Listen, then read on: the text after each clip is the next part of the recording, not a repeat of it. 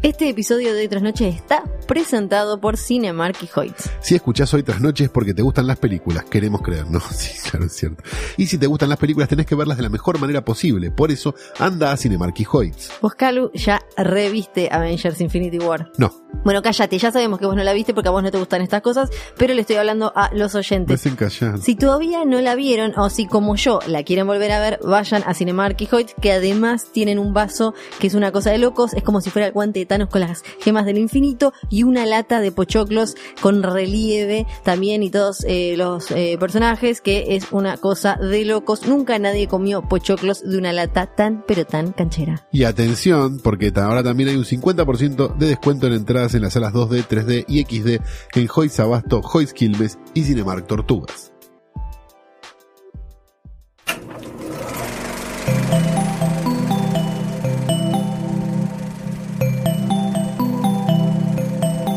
Estás escuchando Posta, Radio del Futuro.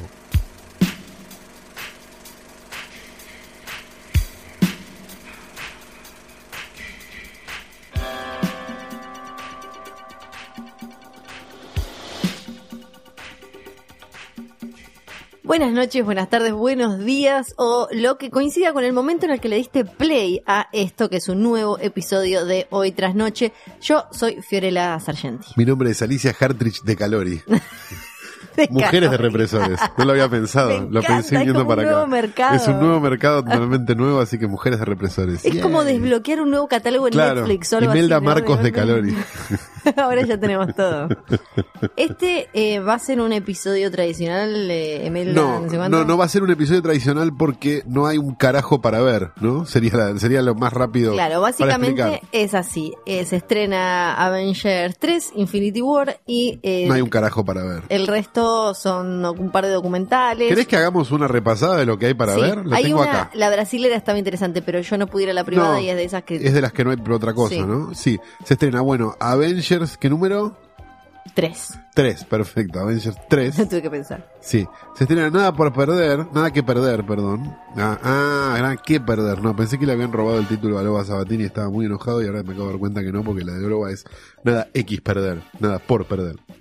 Es una biográfica, parte 1, Sí. son dos partes aparentemente, sobre la vida del eh, fundador de la Iglesia Universal del Reino de Dios, que de por sí debe ser interesante, Sí, ¿no? claro. Ah, no sé, por lo menos una película brasileña Sí, sobre eso. Esa era la que quería. Sí, se estrenó también Las estrellas de cine nunca mueren. ¿eh? Vamos a hablar un poco de Film esa. Stars Don't Die in Liverpool, ¿eh? de eh, Paul McGeehan. Ah, de Paul McGeehan. Bueno, no, no es tan malo esto, ahora que lo veo. Pero que bueno, seguramente Flor va a hablar de eso. Sí. Se estrenó también Soldado, una película, un documental Un argentino. documental.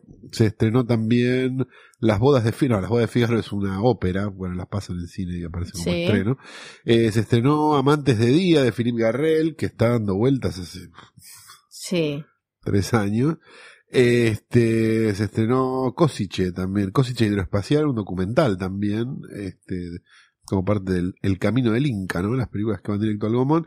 Y eh, eh, Verano 1993, una española, también a destiempo, como suele ocurrir con estos estrenos europeos, que salen más baratos cuando se estrenan a destiempo. Claro, y básicamente como tenemos eh, Infinity War ocupa 3.858 salas, Sí, o sea que todas estas que estamos nombrando no van a estar pr- prácticamente en cartel cuando salga este podcast mañana.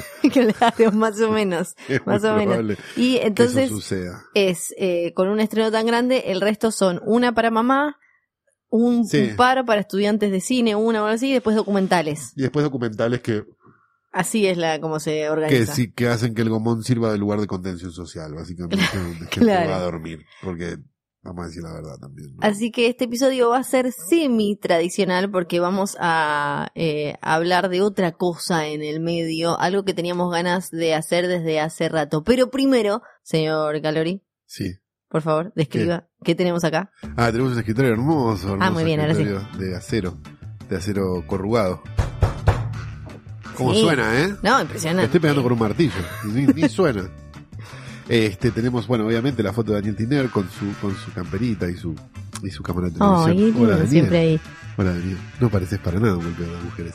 Eh, está también este, Rita Hayworth, eh, que, bueno, como siempre, ya homenajeada en el Sí. capítulo anterior, que homenajeada por siempre, pero nosotros la tenemos no por, por todo lo bueno No. que explicó Flor, sino por la visión Susana de la vida. Claro, Eh, obvio que Como sí. explicamos la semana pasada, Sí. Susana nunca pensó en lo poderosa que era Rita Hayworth, porque ella salía con Monzón. Tenemos el logo de este hoy tras noche bordado, cada vez mejor bordado. Sí, va, va mejorando con el tiempo. Sí, es- sí, sí, va quedando cada vez mejor.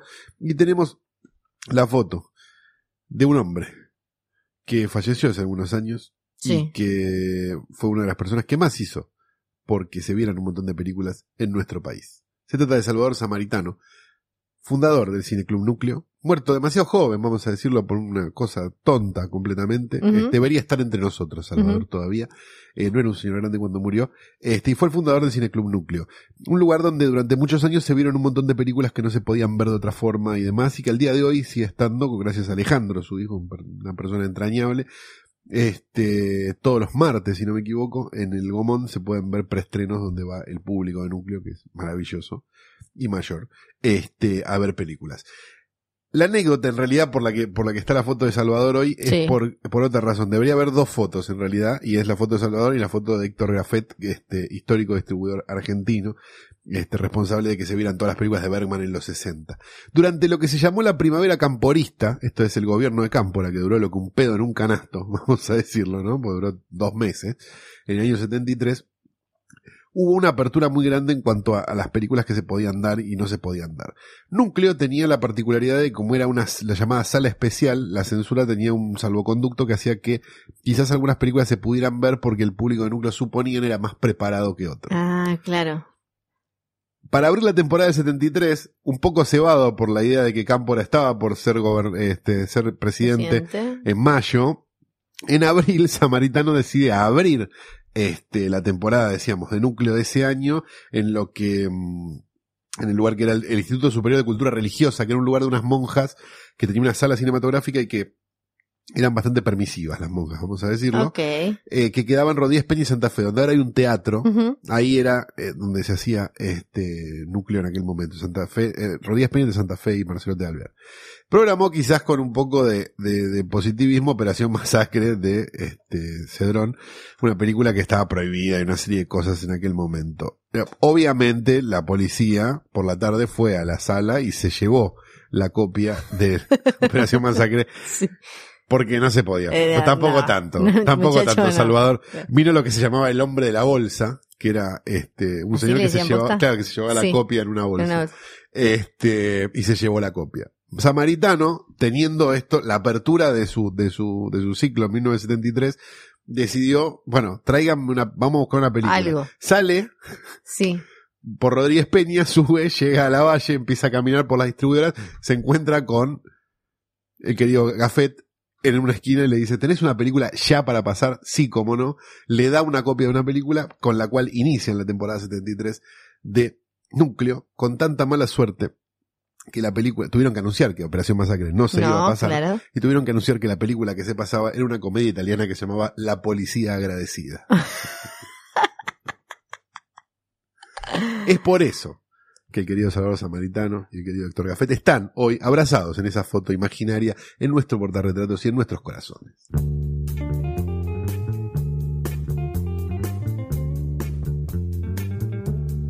Ahora sí, vamos al momento en el que hablamos de un estreno, que hoy no va a ser un estreno que ahora está en la pantalla grande, porque vamos a hacer otra cosa especial, mágica y diferente. Pero antes de todo eso quiero decir una cosa. Creo que dije Héctor Gafetti es Néstor Gafetti. Estoy muy mal por esto. así Ah, que lo- pobre Carlos. quiero corregir.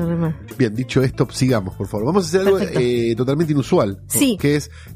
Siempre es como una es como un estándar, me parece, en, en, en cualquiera que ve muchas películas de esa película en la época estaba buena, pero habría que ver si ahora sobrevivió. ¿No? Como que tenés Sí, esa duda. Porque para empezar, primero que las, las películas que viste una sola vez en la vida, está la cosa de cómo estabas vos, cómo era tu realidad en ese momento, tu cabeza y demás, y cómo la absorbiste. Y después está el otro factor que es cómo envejeció realmente, cómo se compara con el cine que se hizo después, que se hace ahora, y viéndolo con los ojos de hoy, con lo que se hacía en ese momento. Muchas veces cuando vos no volviste a ver una película, es Sí. porque esa película capaz no estaba tan buena, o por lo menos dijiste, "Eh, no sé qué. Y muchas veces cuando vos no volviste a ver esa película, esa película envejeció mal.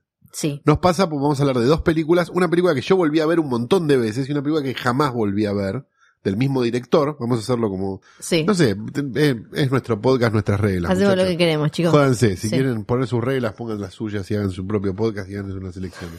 Entonces vamos a hablar de dos películas. Dos películas de Danny Boyle. Ajá. un director inglés británico que tiene una carrera con un estilo que se mantiene con determinadas cositas que ahora vamos a hablar, truquitos que le gustan mucho, pero que te- temáticamente eh, no, no sigue una línea tan clara. Sí tienen una, una cuestión que las une sus películas, pero eh, en cuanto a, a tramas, si yo te la cuento pelada, está medio, como dicen los yankees, all over the place. O sea, como que tanteó y se metió con eh, diferentes historias y cosas. Y vamos a hablar de su primera y de su cuarta película. Sí, o sea, de cuando no tenía nada de plata a cuando se la dieron, se la dieron toda, Toda, y a toda ver, la ¿qué querés cocaína del mundo y hacer lo que quieras. Claro, sí, exactamente. Go crazy, dijeron. Entonces, vamos a hablar de Tumba al ras de la tierra, una película del año 94. Shallow Grave. Shallow Grave, exacto, y vamos a hablar de La Playa o The Beach del año 2000. Adivinen cuál de las dos volví a ver muchas veces. Es lo que tiene también, eh, ahora ya me estoy adelantando, pero lo que tiene la playa es que es de es que esas es una mierda, Florencia. Me parece que representan, es algo que se ve muy claro en la música, están muy pegadas a la época y a lo que en esa época se creía o canchero o, o lo que sea. Y, pero igual también es interesante analizar cómo le fue en su momento a esa película. Pero primero presentame, por favor, eh, Tumba de la Tierra. Tumba de la tierra, Shallow Grave, año 1994, primera película de Danny Boyle como director, primera película de John Hodge como guionista completo. John Hodge después fue como un poco el adaptador de otras cosas, este, de Danny Boyle, porque The Beach está basada en una novela de Alex Garland, de Trainspotting está basada en una novela de Irving Welsh, etcétera, pero siempre fue como su guionista. Este, y fue como el, el que tenía la idea de, de una película muy pequeña, muy contenida, una película que costó no me acuerdo cuánto, pero Ya te lo digo, me debe ¿eh? dos millones de dólares. Dos Dos millones, millones y y medio, de medio. dólares. Este, con y pocos recaudó 20. Exacto, con pocos actores y con este mucha destreza visual en interiores, lo cual también este después demostró varias veces más este Danny Boyle, sobre todo en Trainspotting, digo, y en otras películas. Eh, es la historia de tres amigos que tienen un departamento que comparten, digamos, son como, bueno, es bastante común en Europa eso de compartir Sí. departamento, y que tienen un lugar para uno más. Es un departamento muy grande que tiene un lugar para uno más, y empiezan a castear este, gente para eh, que sea ese cuarto en el coso. Finalmente se deciden por uno que parece como este misterioso, pero pero no sé, les gusta. Ellos son medio cancheros y medio que Sí, se, medio que se burlan se, de se burlan de todos los que van a buscar las cosas, qué sé yo. Aparece este señor, este señor aparece muerto, digamos, esto sería, no, no estoy revelando Sí, absolutamente no, no. nada. Cuando entran en la habitación descubren que el tipo está muerto y que hay una valija llena de guita. Una cosa que se vio un montón de veces, pero me parece que se vio un montón de veces, muchas más veces después de Shallow Grave que Sí. antes. Es un conflicto cinematográfico clásico, digo, ¿no? Un montón de gente se cruza con una guita y no sé qué, no, no es Sí, la clásica valija de guita Exacto, y los no es- problemitas que vienen con eso. no es, no es ningún misterio. Pero lo interesante que tiene la película, me parece, es que empieza a jugar como con la idea de la traición y la idea de la, de la fidelidad y la idea de, de la amistad y la idea de la paranoia y la idea de un montón de cosas de tres personajes muy distintos entre sí. O sea, uno como muy, muy calculador, uno más living la vida loca y una que va y viene, digamos Sí, este sobre digamos como tratando de, de, de, de, de ver cómo esa situación de tenemos que guardarnos esta guita, hacernos los boludos un rato para que no sé qué, no sé cuánto, nos tenemos que deshacer del cuerpo, tenemos que, o sea, como hay varias cosas que, que van sucediendo, cómo eso le pega a cada uno de los personajes. Y me parece que a pesar de que sí es un thriller y a pesar de que uno se pregunta cómo terminará esta película, me parece que, que, que también el viaje, que muchas veces en los thrillers es choto, Sí. porque en realidad estás esperando, esperando, esperando, esperando que te vas poniendo más ansioso para Sí. saber cómo termina en realidad y no, y no tanto, ni no hay tanto recorrido ni nada. Me parece que la emparentan más como con, con una película más Hitchcockiana sobre la culpa o sobre, digo, ese tipo de cosas que, que Hitchcock trabajaba bien. Entonces, me, ahí es donde me parece que la, que la película es- está buena y se sostiene.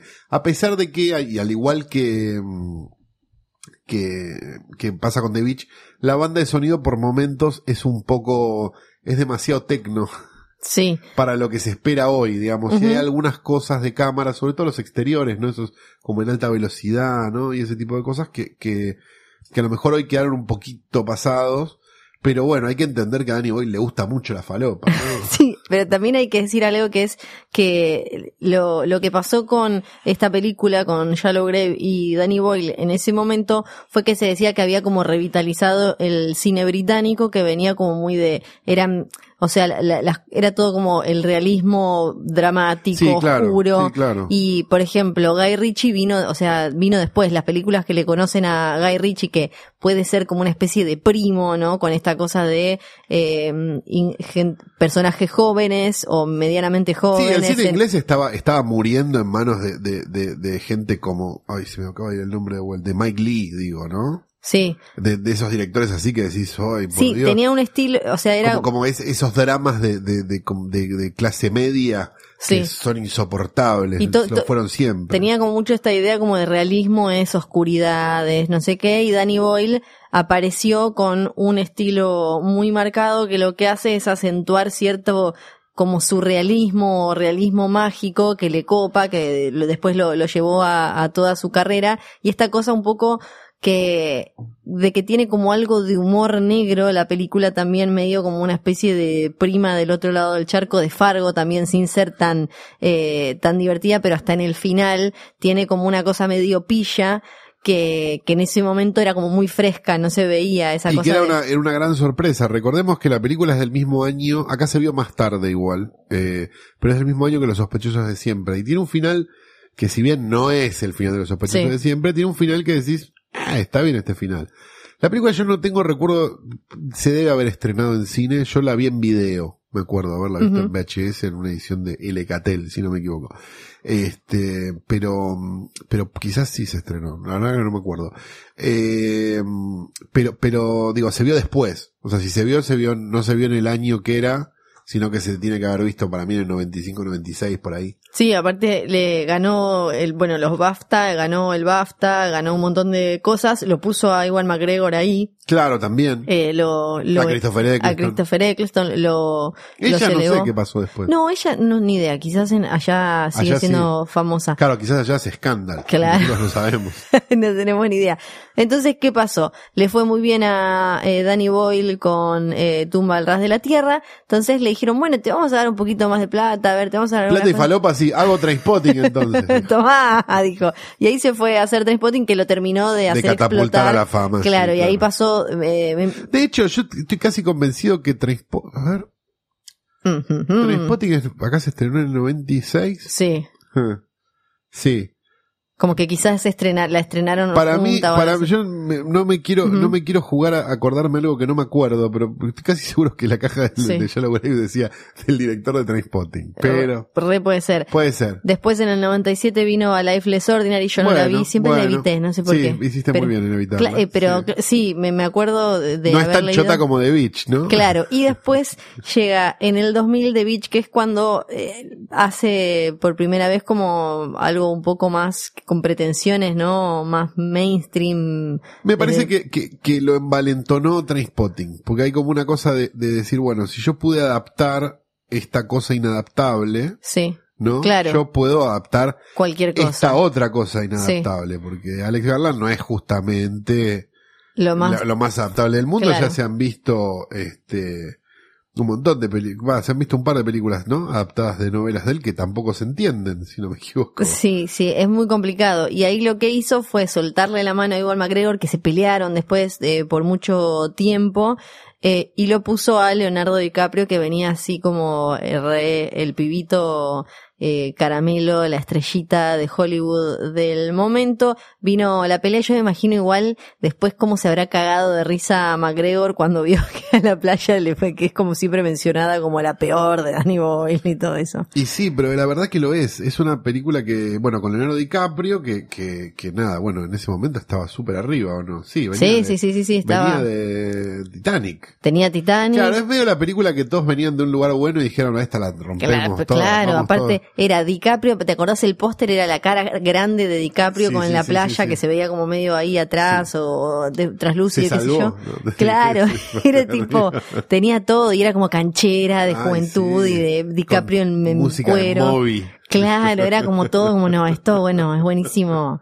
Sí, ¿y qué pasó? música de Fateless. Y la película es inmirable, hermano.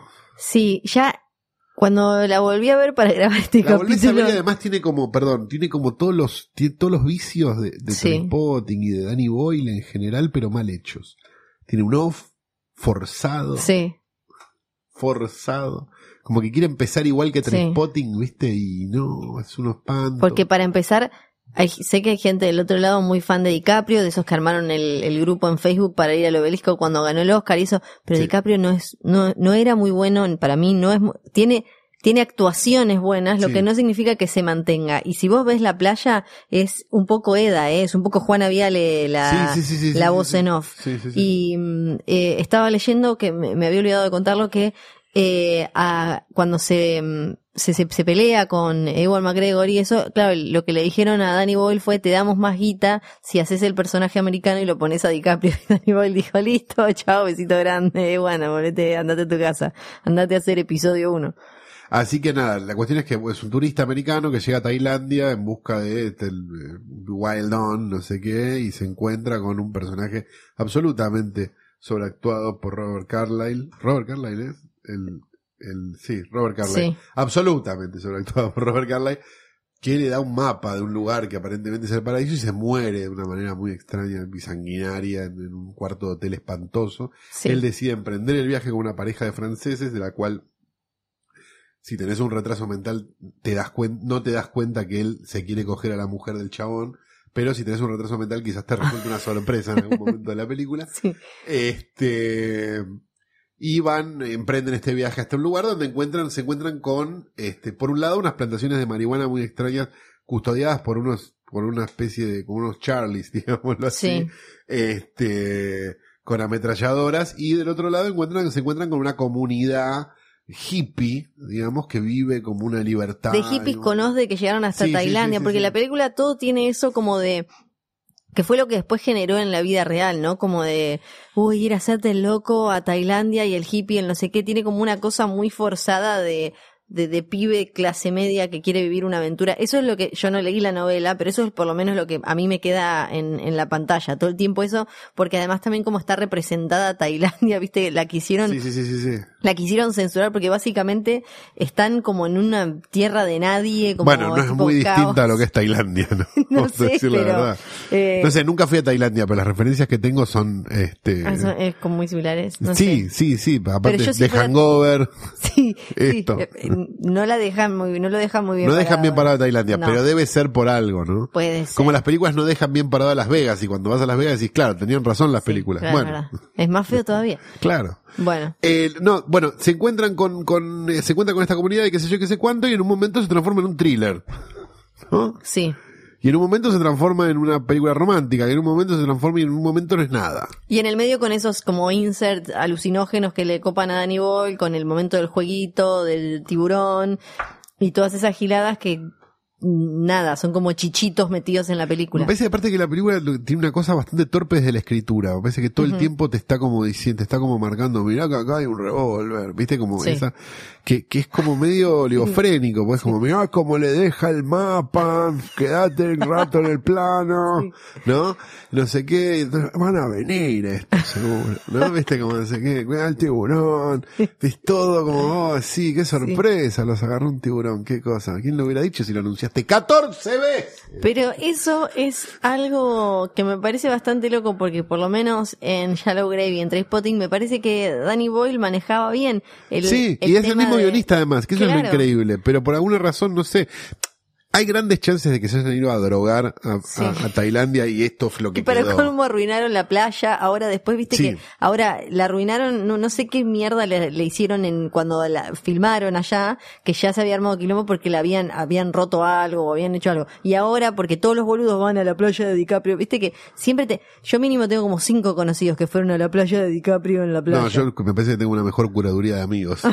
Yo tengo un montón que fueron a y sacan la foto como acá en la playa, no sé qué, y también eh, lo arruinaron. Es Pero- la foto en las salinas, pero con más presupuesto lo que me estás contando. Sí. Pero lo que me parece eh, loco es eso, es que Danny Boyle es de esos que tienen sus cositas que podés jugar como a un, eh, ¿cómo se llama? El coso, un bingo de, y te, si te tomás, terminás en pedo, si te vas tomando Sí, un shot cada vez sí, que perfecto, sí. hace Un alguna de drinking esas. game. Eso, drinking game, gracias. Cada vez que hace como esas eh, cositas locas de como esa perspectiva rara, todo eso como super hiperkinético. Sí, o el plano con angular y el personaje en el medio. Tiene como esas cosas que son, Claro. que son clásicas de Boyle que no, a mí no me joden. No, digamos. no, a mí tampoco, y me parece que en las películas anteriores había, no, no era algo solamente estético, sino que le sumaba y solía, es el plano ese, lo que fuera, eh, solía tener algo de información que a mí me, me aportaba, me sumaba desde lo narrativo. La playa es como, termina pareciendo como una especie de paja. Sí, es eh, como que no saben para dónde ir y cuando no saben para dónde ir hacen un videoclip con música de Moby, ¿no? Claro, es, es, Es esa- como-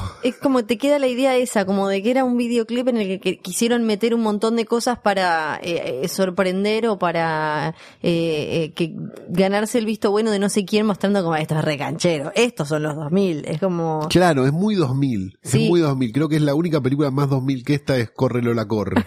Sí, te Pero- Era la película que tenías que ver. Pero no hay más que esto.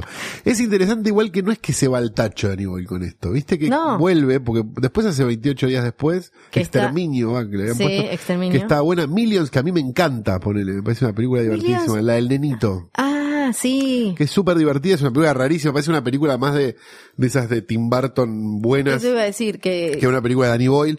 Este. Bueno, pero porque ahí me parece que usa él sus truquitos y sus cosas para el bien, digamos. Él tiene esta cosa también con los colores y con darle energía y, vita- y vitalidad a escenas que hermanos de otro director serían un de depresión y muerte, Sí. sobre todo cuando eh, hacen Hermanos de Campuzano, por ejemplo. hace hincapié, perrones. hace hincapié en esto de lo británico, que es bastante garrón, porque cuando, cuando todas las películas de la clase trabajadora británica y eso es de todo Juan gris, José Jusid. la gente se muere de hambre y es todo un garrón, pero él con, con todas sus, sus cuestiones estilosas eh, le, le saca un jugo que otros directores no pueden. Y eh, Exterminio, Exter- debería volver a ver Exterminio, porque en su momento no me había Yo no la vi una sola vez. A mí me había parecido que estaba buena. Me pa- no, tengo la duda igual si en el si en el paso del tiempo y sobre todo en el formato en el que se había hecho, que Sí. era una película hecha en video digital de aquel momento, el mini DV, y Sí. subía fílmico, todo para solo por por la anécdota, ¿no? Como las películas de Lars von Trier de ese momento. Yo no sé qué tan buena puede estar visualmente hoy la película. Ah, esa Tengo sería... mis serias dudas sobre eso, sobre todo.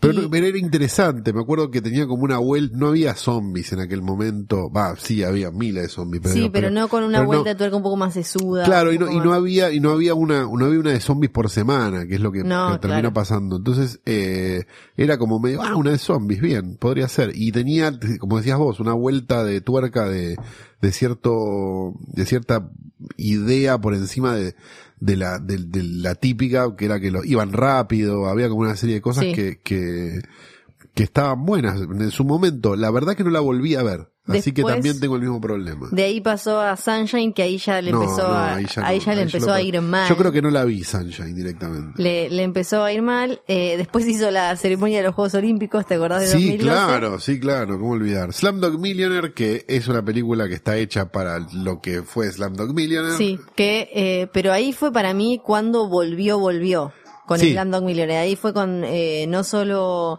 eh, en los Oscars, sino también se convirtió en algo popular. Pasó algo muy raro con esa película que es el día de hoy, que hay gente que cuando menciona a Danny Boyle dice el director de eh, Slumdog Millionaire. Película que tampoco volví a ver. Y que tampoco tengo ganas de volver No, a ver. me estamos parece. dándonos cuenta que no nos dan mucho No nos vuelve tan loco la filmografía de Danny Boyle. Sigamos. 127 horas. La vi por el Oscar. Sí, sí. Eh, a mí me gustó el mambo medio New Age que le, le agarra al final un poco... Eh, me- Alta verga, Flor de Cine. me, me aleja, pero no, eh, no, a mí me gustó mucho, me, me gusta cómo está, me, me parece que es de esas que vale la pena que la agarre un director como él para sacarle, para exprimirla un poco más desde otro lado. Creo que tiene un par de cositas medio innecesarias como esto que decías vos recién de reforzar ideas que ya se habían entendido para hacerlas directamente muy literales para mí, pero a mí me gustó 127 horas. Trans. Esa no, No la, la vi. vi. No, esa, No la vi. Esa es con James McAvoy. Sí, y- no la vi. Sí, no, ahí le soltamos la mano. Bueno, pará, soltemos la mano en serio. Steve Jobs. Uy, la volví a ver hace, hace un par de semanas, la volví a ver. Y no entiendo bien, porque es una película dirigida por Danny Boyle con guion de Aaron Sorkin. Sí. O sea que supuestamente que Aaron Sorkin venía de... Basada en el, en el, no es Jobs, la, la, de- Ujú. la que es peor No, todavía. la- sí, que es un telefilm. que es un telefilm, de- Ashton. son cinco escenas Sí, largas. Es la, la que está basada en el libro oficial, ¿no? Si no me equivoco, en el de Isaacson. Creo que sí, sí, Estoy estoy casi, casi segura de que sí. Eh, y es terriblemente aburrida también. Sí, por- a mí lo que me pasó con Jobs ahora cuando Steve Jobs cuando la volví a ver es que eh, por un lado me, me gusta cómo está planteada con estos creo que son tres momentos distintos. Esa es Jobs. No, esa es esta. ¿Esta es la que son seis secuencias? Sí, la que está con Kate Winslet que hablan en Es inmirable. Cla- Esta es la que odié. Y la, la otra es malísima. la otra es un telefilm. La otra solo es mala, claro, ok, perfecto. Sí, para esto Yo estamos pensé que, la, la pensé que la de. Aston Kutcher era la experimental encima. No, la de él es el Ah. telefilm que, que es como tipo la historia como si fuera Lifetime. Pues salieron el mismo año, ¿o no? Sí, sí. Te diría con un mes de diferencia. Sí, sí, salieron ahí al toque, pero a a mí lo que me pasó con, eh, con la película de Steve Jobs es que me, me interesa cómo está hecha, que es medio como una obra de teatro en realidad, Sí. porque son creo que tres eh, momentos, Ajá. si no me acuerdo mal, pero eh, lo loco es que los diálogos no me parecen lo suficientemente ricos como para bancarse esa estructura tan específica y limitada. Y, y supuestamente, o sea, está Aaron Sorkin detrás, Claro. y, y está ahora como que venía de hacer interesante a Mark Zuckerberg con... Claro, eso iba a decir, porque, porque cuando salió la Steve Jobs, eh, lo que, Sí. lo que nos daba la tranquilidad en esta, por lo menos la otra era Aston Kutcher, dijimos, bolito, ya está, soltemos. Sí. Pero en esta era, bueno, se basa en el libro, no sé qué, es como la oficial, si querés. Sí. Y además, este, está Aaron Sorkin atrás que, viste que el problema que tenía red social era como esta idea de, che, demasiado pronto esta película. Sí. ¿no? Y esta también era demasiado pronto porque Jobs había muerto hacía, qué sé yo, tres años, cuatro. Entonces era como medio, Sí, además... no es necesario una película tan me- reciente. Me parece que es medio choto lo que le pasó a Steve Jobs, además de morirse, ¿no es cierto? Es que, por un, Además de pensar que se iba a curar un cáncer comiendo berenjena, digamos eso también. andando en patas Sí, con- Claro, sí, sí. Eh, Una, lo, eh, Ashton Kutcher. Y en esta, Michael Fassbender, que hace, como le pasa muchas veces, ocho de más en intensidad. Y entonces, por lo menos a mí lo que me pasó es no te genera nada, porque no tiene ningún matiz. Es un Claro. personaje como que está acá arriba, frío Sí. y calculador todo el tiempo. Y, y ni siquiera lo, eh, para mí, ni siquiera logra lo que logró eh, Jesse Eisenberg con eh, su Mark Zuckerberg, que era que le vieras esos momentos de vulnerabilidad, de esto y del otro. No, es- a, a mí con lo que me pasó con Fassbender haciendo de Jobs es como nada, es un hielo todo el tiempo, toda la película, intensidad al palo. Y después Trainspotting 2. Que No la vi. yo la vi, es innecesaria, me parece correcta, pero innecesaria. No creo que le sume una idea real, que a priori no me parecía mal que volvieran a, a retomar eh, la historia de esta gente, a ver, bueno, ahora qué pasó, cómo están, pero no me pareció que la vuelta de tuerca que le dieron, sobre todo al, al clásico monólogo y demás, fuera lo suficientemente contundente como para necesitar otra película. En síntesis, Danny Boyle de 12-2. No, un poco más. Ladrón. Un poco más, pues. Mierda. A ver, teníamos ya. No, tenemos, eh, tenemos ya logré, tenés Trainspotting, Trainspotting, tenemos 28, eh, 28 días eh, después que habría que volverla a ver. Sí. Millions. Tres. Cuatro, démosle ¿Cuál es la cuatro. cuarta? Para dejar. ¿Es Landon Millionaire? No me parece que sea tan buena, parece una publicidad de UNICEF, si la pensás un segundo. Pero para ¿Sabías cerrarle que hay chicos en el cinco. África que no? No, ya sé que es India igual. claro. Por la duda. Por la duda que haya un boludo que diga es la India, no es África. Ya sé que es Bueno, cerramos en cuatro. No, me parece que son tres. Bueno, y le mandamos. Tenemos que ser rigurosos. Está bien, son tres, nada más son Vamos a tres. ser rigurosos, si no, no vamos a hacer nunca Los- la AFI, los viejo. Juegos Olímpicos- La AFI de allá, no la de acá. La de acá es facilísimo, solo pinchar un teléfono. Los Juegos Olímpicos se los usamos. Pero no vale, no es película los Juegos Olímpicos. Ay, bueno, está bien. Bueno, eh, un besito grande entonces. Este fue un capítulo donde empezó siendo una cosa y terminó siendo cualquier otra. Bienvenidos a Hoy Tras Noche. Desde la Tierra, donde hay paisajes muy bonitos y la tundra cada tanto, se come un hombre como Vanessa Carbone, la segunda fueguina más famosa de todos los tiempos, Fiorella Sargenti. ¡Aplausos, aplausos, aplausos! ¡Yay! Fiorella Sargenti, ¡yay! Sí. ¡Yay! Hola chicos, gracias, gracias, muchas gracias. No, la Me verdad hubiera no. encantado hacer esto con Catalina, pero no podía por los horarios. Ahora está en lo de Pamela, ¿viste? Qué linda que La vi el otro día. amo, la amo. Sí, pero ¿sabes qué? Desde que no está todo el tiempo en la tele... No se arregla tanto el pelo. No se peina Pero me tanto. gusta Catalina despeinada. ¿eh? Tiene el Me- pelo ahora como con un frizz. Pero me gusta, me, me parece que Sí, está obvio. bien, está bueno sí, que esté Sí, la queremos. Cata. Tenemos La que invitarla mucho, la acá. tenemos que traer un día. Sí, sí, eso va a suceder. Pero lo que va a suceder antes es un nuevo episodio, una nueva entrega de Feministas eran las de antes, Sí, claro. que vienen, que viene hoy con una chapa porque tiene que ver con un estreno. Hoy en nuestro país se estrenó una película que acá le pusieron las estrellas de cine nunca mueren. Sí. En inglés es las estrellas de cine no es mueren en mentira eso. Sí, por las dudas, estrellas de cine no vayan a hacer cualquier cosa. Porque no es verdad. No es, no es verdad. No es verdad. En, en inglés es las estrellas Mira de Brittany cine. Murphy. Brittany Murphy es la primera que se te ocurre. Es como hace un rato cuando vos Porque se dijiste, murió joven. cuando vos dijiste un pedo en un Heather canasto. O'Rourke. Cuando dijiste algo, un pedo en un canasto, al pensar en una carrera corta, la primera que pensé fue la de Walter Olmos. ¿Por qué? No hizo películas Walter Olmos, no, No, por eso, pero- Se hizo una película de Walter Olmos después, pero él no es Sí, estrella de él no es estrella. Se hizo película de Walter Olmos. Ahora creo que se viene. Ah, ahora Viste que ahora viene la de Rodrigo y creo que después va a haber una de Walter Olmos. Claro, porque el Exploitation es solo una sensación. Sí, pero bueno, eh, se estrena entonces acá el- la película eh, Las estrellas de cine nunca mueren. El nombre en inglés es Las estrellas de cine no mueren en Liverpool, que me parece Ah, más poético y más claro. lindo porque es como la gracia de que son tan grandes que no se van a morir en Liverpool, se van a morir en Los Ángeles o en una gran ciudad y demás. Aunque seguro que alguna se murió en Liverpool. Probablemente sí, probablemente sí. Eh, ¿Por qué aparece un estreno? Como Leo Mattioli murió en Necochea, ¿no? Murió en Necochea. Sí, claro. En la ruta, ¿no? No, en un hotel. Ah, mira, no sabía. Eh, Todavía no se sabe la causa de muerte, están terminando de secar el cadáver. Ah, pero falta un montón, pues, pasó un montón de tiempo. Bueno, no sé. Pero él sudaba mucho. Sí. Bueno, eh, aparece el estreno en esta sección porque la película eh, habla de la vida de una actriz de cine en blanco y negro. Su nombre era Gloria Graham. Graham. Graham. Graham. Graham. Graham era, Graham. pero en realidad se llamaba Hallward porque la Oh. gente le cambiaba el nombre a todos. Está interpretada por eh, Annette Bening Sí. y lo que te muestra la película en realidad son los últimos años de su vida, ya en el mega ocaso de su carrera, estaba trabajando en un teatro en Liverpool, conoce a un eh, actor joven que recién estaba empezando, 30 años menor, está interpretado por Jamie Bell, el ex, eh, ¿cómo se llama el chiquito que baila? Se me fue el nombre ahora. Eh, coso, eh, Billy Elliot. Billy Elliot, muchas gracias, que ahora ya está todo crecido. Y eh, lo que te y muestra casado es con una mujer, ¿no? Casado con una mujer. ¿En sí. serio? Sí, con, No lo puedo creer. está casado con Kate Mara ahora. No lo puedo creer. Sí.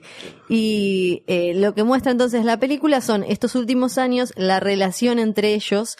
Y no, no se mete mucho con su, los años de gloria, ajá, de, de ella, no te, no te explica bien por qué era una diva ni nada, sino ya te la muestra ella con el peso de ya no ser y de tener como este pedo todavía de tener que hablar todo como medio Marilyn, suavecito Sí. y, y demás. Y pasa muy por arriba por, eh, a- aparece solo en una mención de la hermana que le dice, ve, bien que vos te casaste con tu hijastro y, y cosas así. Y en realidad es mucho más interesante su vida, solo que bueno, la película no lo hace mal esto de centrarse en ese, en esa última relación y tiene como una ternura bastante especial la película en mostrarte ese amor de ella tan grande que ya sabía que se de alguna manera, por más que negara que se estaba terminando todo, y él que todavía la veía como una gran estrella e impecable y, y demás. Pero la historia de Gloria tiene todo para ser uno de, una de las grandes leyendas de Hollywood, porque ella, bueno, empezó como todas, que acá ya lo hablamos, le, le cambiaron la cara, le cambiaron un montón de cosas, Sí. la fueron acomodando para eh, hacerla eh, estrella. Se arrancó casándose desde muy joven, ya para los 29 tenía dos divorcios y lo, lo loco, el escándalo que la deja medio fuera de juego, es que ella estaba casada en un momento, creo que el tercer marido o algo así, era Nicolas Rey, el director de Rebelde sin causa. Y gigante, si no me equivoco. ¿no? Sí, creo que, ¿También? creo que también, creo. Sí. Eh, estaba casada con este tipo, que este tipo tenía un hijo, ¿no? Bueno, corte Sí. A, se separa de este tipo, se casa con otro, Sí, se separa y después se casa con el hijo. con el hijastro. El ex hijastro. Boludo. Y lo que pasa es que se dice que ella se lo levantó cuando él tenía 13 años. Mm. Era otra época, ¿no? Eran otros, eran otros momentos. Ella llegó a ganar un Oscar, que también eh, tuvo bastantes eh, líos con eso, porque ella sube a recibir su Oscar como mejor actriz de reparto, y ella era muy insegura, insegura al nivel de que todos en el, eh, en los sets sabían que a ella todo le daba eh, mucha vergüenza, entonces cuando va a recibir el Oscar apenas lo agarra y pasa derecho para volver a bajar y agradece. Como en esa época le tenías que caer bien a los que escribían en las revistas de esas del corazón, de Chimentos y, y demás. Como eh, ahora. Sí, no, porque ahora a nadie le importa del todo. No, después de que Ventura le encontraron un hijo extramatrimonial en Córdoba, la gente le empezó a chupar un huevo, pero antes le daba un poco de miedo. Antes sí, pero en aquella época pueden ver, por ejemplo, en eh, Hail Caesar de los Cohen, cómo era súper importante que, por ejemplo, Hedda Hopper escribiera bien sobre vos. Y ella nunca fue muy buena, eh, nuestra amiga Gloria, en esto, en tener una relación, un vínculo con ellos, entonces le escribían cosas como, es una pequeña, tímida, eh, em, que que es tan autosu- autoconsciente que duele, como que ya desde las revistas le bajaban todo el tiempo como que ella no estaba a la altura, que ella esto, que ella el otro, ella tenía como una eh, imagen que venía un poco a eh, ser la otra cara de Marilyn porque era como eh, el costado eh, un poco más serio, más de femme fatal desde un lado con poca inocencia, poca ingenuidad de Ma- como Marilyn y, y demás. Ella quedó muy traumada después de haber ganado el Oscar porque todo lo que se vino y se decía después y como que sentía que no estaba a la altura. Después trabajó para colmo en un musical en Oklahoma y se estaba, se había corrido la voz de que ella no cantaba bien y de que ella no Sí. estaba bien y que no estaba a la altura de un musical y que y entonces todos le decían Qué grave todo lo que le pasaba. Digo, lo- todo lo que, lo que la que acusaban. ¿no? Era, claro, no Era bien, era súper gravísimo. Hasta imagínate después cuando le dijeron que se cogía a su hijastro, Eso de- es un poco más grave, a capaz. su hijastro ¿Pero era verdad? de 13. Y se terminaron casando después. Eh, la hermana de él dijo, ellos se amaban mucho, ella le dio su Oscar a él, lo... Tiene su Oscar y su flor. Sí, su flor ya estaba, me parece, bastante repartida. ya no quedaba mucho Ah, flor. para una corona, ¿no? Era más bien una flor seca de dentro de un libro. Pero, eh, porque la, la pasó bien Gloria en ese sentido. Era otra época, ¿no? Claro, claro. Y nunca más eh, se recuperó después de ese escándalo y si bien en su carrera tuvo puntos súper altos, como eh, trabajó con Humphrey Bogart, por ejemplo, y en, en la película hay, eh, ella hace mención a algo que le decía a él eh, sobre cómo fumaba y demás, eh, su carrera fue mm, siendo, porque lo, que siempre se va a repetir en esta sección es esta cosa de cómo Hollywood las construía, las cambiaba todo, las ponía como en un estado mental y después las destruía por esas mismas eh, razones. Y eso es lo que le pasó a ella, que después terminó yendo de acá para allá en teatros medio de mala muerte, se enfermó, y eh, incluso para no parar de trabajar no quiso hacerse quimioterapia para no estar pelada, porque si estaba pelada, ¿quién era? Si ya no tenía su pelo y demás, y se terminó muriendo muy joven a los 57 años, bastante en el olvido. Eh, el- la pareja esta, el personaje de Jamie Bell, que es Pete Turner, el que era su vecino, es quien escribió eh, el libro recordándola a ella, pero eh, la película me parece una excusa súper válida para volver eh, a revisar su carrera y recordarla. Si bien la película no explora y no se mete mucho con sus años mozos, es una buena excusa para eh, revisar su carrera si es que no lo habían hecho antes.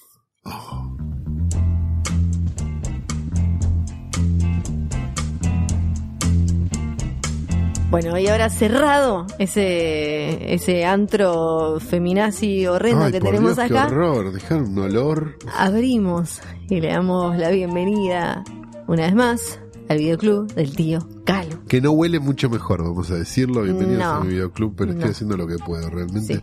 Compré de esos que te tiran el cada tres minutos. Ah, sí, ese era el Sí. ruidito. Sí, pero me, me pegó en el ojo, me lo puse Ah. mal, lo puse como a la altura del, del estante. Con no- razón. No, fue una buena idea. Vamos a recomendar una película del año 2016, o sea que tiene poquito, nada casi prácticamente, eh, una este película de origen este chino. ¿sí? China. China, una película china de un director que se llama Johnny Ma, Ajá. así como suena, M-A, Sí. que tuvo una vuelta bastante grande por festivales y demás, Sí. este, con bastante ruido y tal, al punto que terminó estrenándose en Estados Unidos y saliendo en Blu-ray y por eso es que la conocemos. La película se llama Old Stone en su, en su título este, de traducción, que es como la van a encontrar más Sí. fácil, o Lao Shi en su título este, chino, o por lo menos escrito en, eh, escrito en Sí. caracteres que podemos entender. Quizás se llama de otra forma. Eh, y es la historia de un taxista este, en China que tiene un problema por, por ayudar a alguien que se accidenta. O sea, él choca a un motociclista por algo Sí. que no es su culpa y desde el momento en que decide ayudarlo se mete en un gran problema. Ok. Y a partir de ese gran problema en el que se mete empieza como a hacer pequeñas mentiras a los fines de, de, de, viste, como zafarla para no sé qué y se le va Sí. empezando a complicar, a complicar, a complicar hasta que la cosa se convierte en un thriller directamente.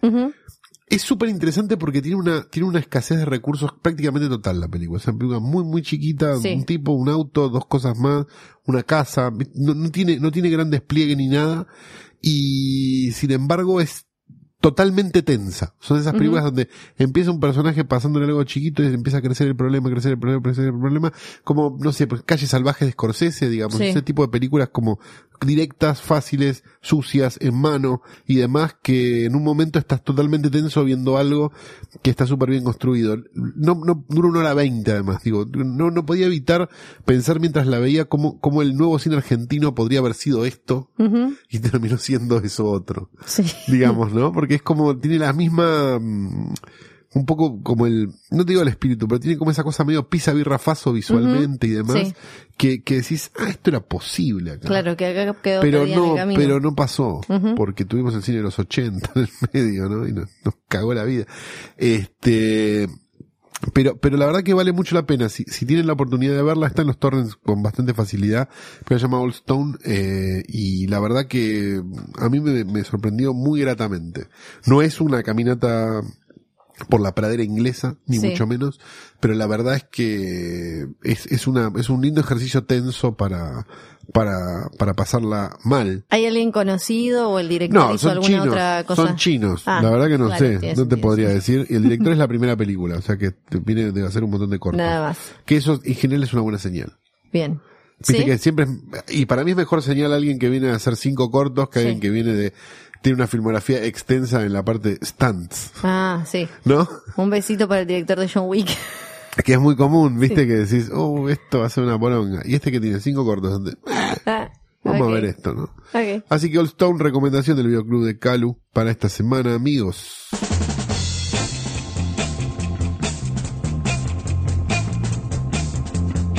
Bueno, eso fue todo, ¿no? ¿Ya está? ¿Listo? ¿Terminamos? ¿Cerramos todo? Hemos terminado un capítulo atípico, pero no por eso menos entretenido de hoy tras noche. Claro que sí. La semana que viene no sabemos qué pasará porque todavía no revisamos la agenda de estrenos. No, y la verdad que estamos muy así, ¿viste? Sí, estamos no muy sé. así. Hay dos cosas la semana que viene que nos interesan mucho, ¿viste? Ah, cierto, que había Tenemos dos. una gran duda con respecto a varias ¿Qué cosas. saldrá? Un día podemos hacer que, la- eh, que voten, ¿no? A ver. No, yo no voy a hacer lo que la gente quiera. Pero. Ni en pedo. Yo voy a hacer lo que yo muy- quiera. Quedaste muy traumado con lo de Logan y ahora pensás que todo el tiempo te queremos no muy dejar traumado con lo Logan. haciéndote ver basuras que a vos no te gustan. Claro, exacto. Ah, qué divertido. Mandemos al gordo a ver cosas. Ahora con Infinity War todo el mundo me escribe Claro. y me decía, llévalo acá, lo a ver Infinity War. Vean Tarkovsky ustedes, giles. Bueno, no sabemos qué va a pasar la semana que viene, pero sí ahora porque este es el fin, estamos cerrando este capítulo. Porque si supiéramos qué va a pasar la semana que viene, iríamos a jugar a la quiniela y no estaríamos acá, estaríamos cagados. Exactamente. Dicho todo esto, este programa fue grabado en Radio en Casa, radioencasa.com. Nico y John, John y Nico, dos personas realmente entrañables. Nico hoy se dejó el casco porque tiene la moto en reparación, según me dijo Nico. ¿eh? Yo ya no sé si son dos No, personas o una muy bien. Yo no los vi nunca juntos. No, ¿viste? Es ¿Viste? raro. sí. Es raro. Mm. ¿Vos viste a Luis Ventura y a Kendrick Lamar en el mismo lugar alguna vez? No. ¿Ves? Apa. Eso es lo que te estoy diciendo. Claro. Radioencasa.com, si quieren grabar su, pro- su podcast, su programa de radio o hacer su programa de radio y que ellos mismos se lo transmitan, pueden contactarse con ellos en esa dirección que cité anteriormente. Tenemos un Instagram que es Filme Sí. junto al pueblo, que bueno, qué sé yo. Atentos. Es así, en una de esas, Mañana ¿quién te volvemos dice? y estamos sorteando un millón de dólares. Exacto, y quizás No ¿ah? Y quizás Ah, no pasa. Así que yo. lo mejor que puedes hacer es seguirlo. Porque la verdad que no te cuesta nada. Si No, tampoco vamos a postear nada, es como que no te das cuenta, Sí. tampoco te jode, ¿no? No, para nada. Es medio como un, un intermedio. ¿Qué, Nico?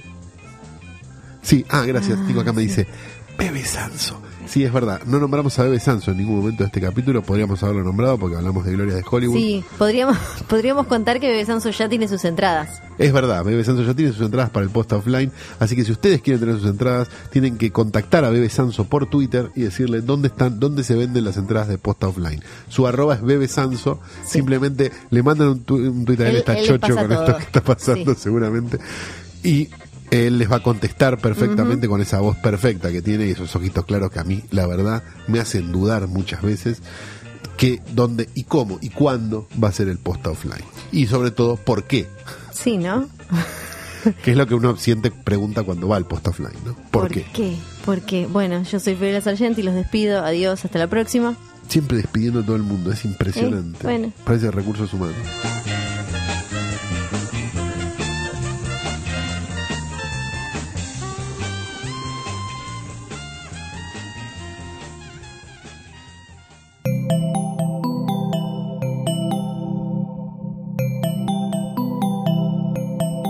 Estás escuchando Posta, Radio del Futuro.